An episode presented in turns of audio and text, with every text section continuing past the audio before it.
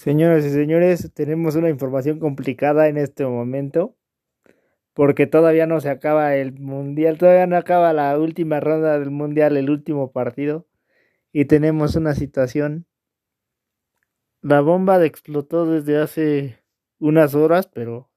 habíamos estado plenamente en, en un contexto donde dijimos, bueno, la situación es así, pero quizás es pues un alarmismo del público tal, ¿no? O sea, un alarmismo este periodístico como se observaría, pero a final de cuentas estamos viendo algo más grave, que es decir, lo de Martino ya parecía insostenible, lo de Argentina es determinante. No pensamos eso hasta qué punto, pero pero sí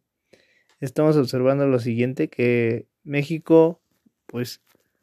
todo apuntaba que ganaría por, por cómo son las cosas en este país y por cómo eh, se conducen nuestras autoridades. En específico, bueno, no en específico el fútbol, pero la mayoría hacen lo mismo. O sea, es una situación de corrupción y tal, bajo la cual podemos decir que los resultados son manipulados, etcétera. Y, y pues eso ha pasado muchísimas veces. El punto es que eh, aquí estamos observando algo que nos llama la atención porque es difícil de explicar cómo sostienes a un técnico cuando falta un partido para que se acabe tu participación en el mundial y estás dependiendo de ese partido para avanzar a la siguiente ronda. La determinación que toma la Federación Mexicana de Fútbol es correr a Gerardo Martino y a sabiendas de que no hay una forma de sustituirlo inmediata. Digo, los candidatos que suenan y la forma en la que está, pues es algo llamativo, porque bueno, suena, en primera instancia suena eh, Almada, ¿no? Que ha sonado constantemente durante estos años y durante este periodo que Martino no logra levantar la selección. Pero posteriormente tenemos que el, la situación es que eh, va a... O sea,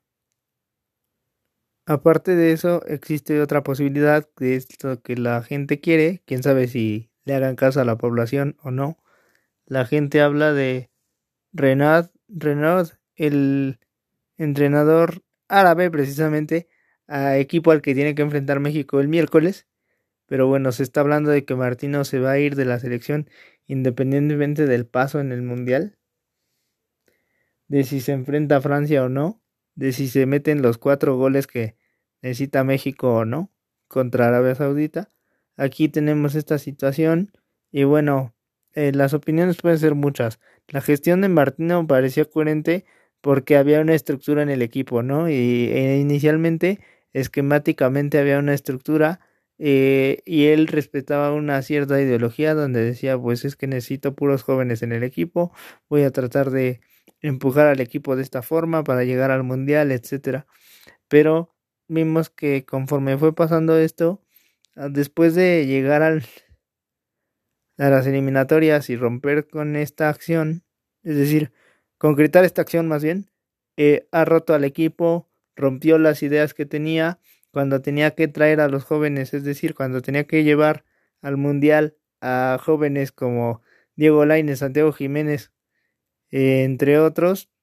no se decide por ellos, se decide finalmente por una terna que no tenía mucho sentido como Henry Martín, Funes Mori y Raúl Jiménez, que no estaba en condiciones físicas para asistir a un mundial. Obviamente que si le preguntan a un jugador iba a decir Jiménez, no hay bronca, yo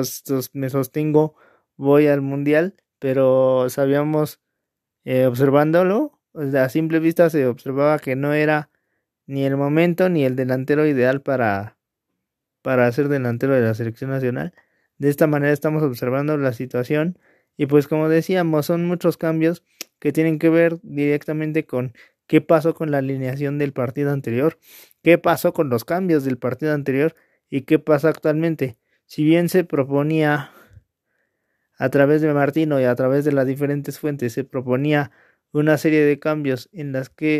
que tenía que ver Edson Álvarez, tenía que ver eh, Funes Mori, tenía que ver principalmente eh, Carlos Rodríguez, como los tres, como las tres modificaciones posibles. Esta era la situación, pero se, o sea, esta era la situación, pero se está detonando una bomba, ¿no? Lo único que aquí podemos ver es una eh, amplitud o una observación del poder. En este caso, porque observamos que esta selección la han colocado en el sentido de que ya sabemos quién arriba controla todo, ¿no? Lo que, lo que pensamos es que es una pugna por ambas partes de los dueños para tratar de tomar el control, pero como sabemos siempre, siempre se han rotado. Eh, como teníamos conocimiento, pues las rotaciones de la selección nacional iban en sentido del manejo de la selección nacional iban en sentido, por ejemplo, de el 2002 al 2006 tenemos que el primer caso es de Televisa, a pesar de que era Javier Aguirre, después vino La Volpe, que fue colocado por Azteca, y pues así hemos ido viendo que son las determinaciones del técnico en cada situación, en cada mundial, en cada periodo. Y este, en este caso, pues tenemos la situación de que el control actual lo sabemos, sabemos quién lo tiene, sabemos de dónde viene esa propuesta de que Martino dirigiera la selección nacional, pero entonces estamos viendo una disputa de los dos más grandes medios de México para tratar de decir, ok, eh, vamos a hacer esto con otro entrenador, pero entonces si vemos ese otro entrenador, pues los perfiles son de Renard y de Almada principalmente, aunque también suena Larcamón, suena Ambris, suenan otros que podrían ser perfectamente entrenadores de la selección nacional. Sabemos que la, el nivel de la liga no está a lo que quisiéramos precisamente por todos los vicios que hay, porque no hay ascenso ni descenso, no hay eh, un control, sino que permites que 12 equipos se peleen por llegar a la liguilla y este y al mismo tiempo pues también peleen por ser campeones, pero este es un problema que sí es estructural de la Federación Mexicana de Fútbol, pero entonces ahora que se quiere solucionar solamente se puede ver como una pugna de poder que sería que termina sin satisfacer a todas sus partes, ¿no? Solamente a un pedazo de pastel que se queda con una tipo de personas y este es el problema. Ahora,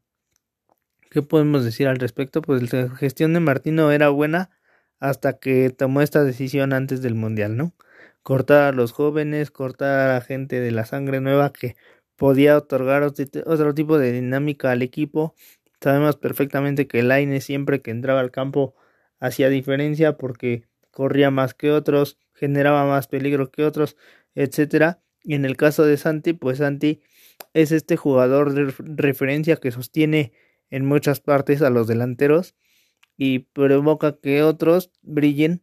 cuando él eh, es quien sostiene estas marcas para distraer al rival, ¿no? Eh, estas situaciones, pues, sí son comunes en nuestro entorno futbolero mexicano, sin embargo, eh, pues no esperábamos que se diera justo antes del partido final y aquí este pues lo único que causa es una suspicacia, ¿no? Porque entonces dices, ¿vale la pena ver el fútbol esta vez o no? Y entonces hay un doble sentido que es lo que decíamos, México o gana a fuerzas o, o gana a fuerzas y obtiene el resultado que se necesita o pierde y entonces toda la argumentación va a caer como decían otras fuentes eh, sobre el no se llevó a Santiago Jiménez no hay una situación donde sea armonioso el ambiente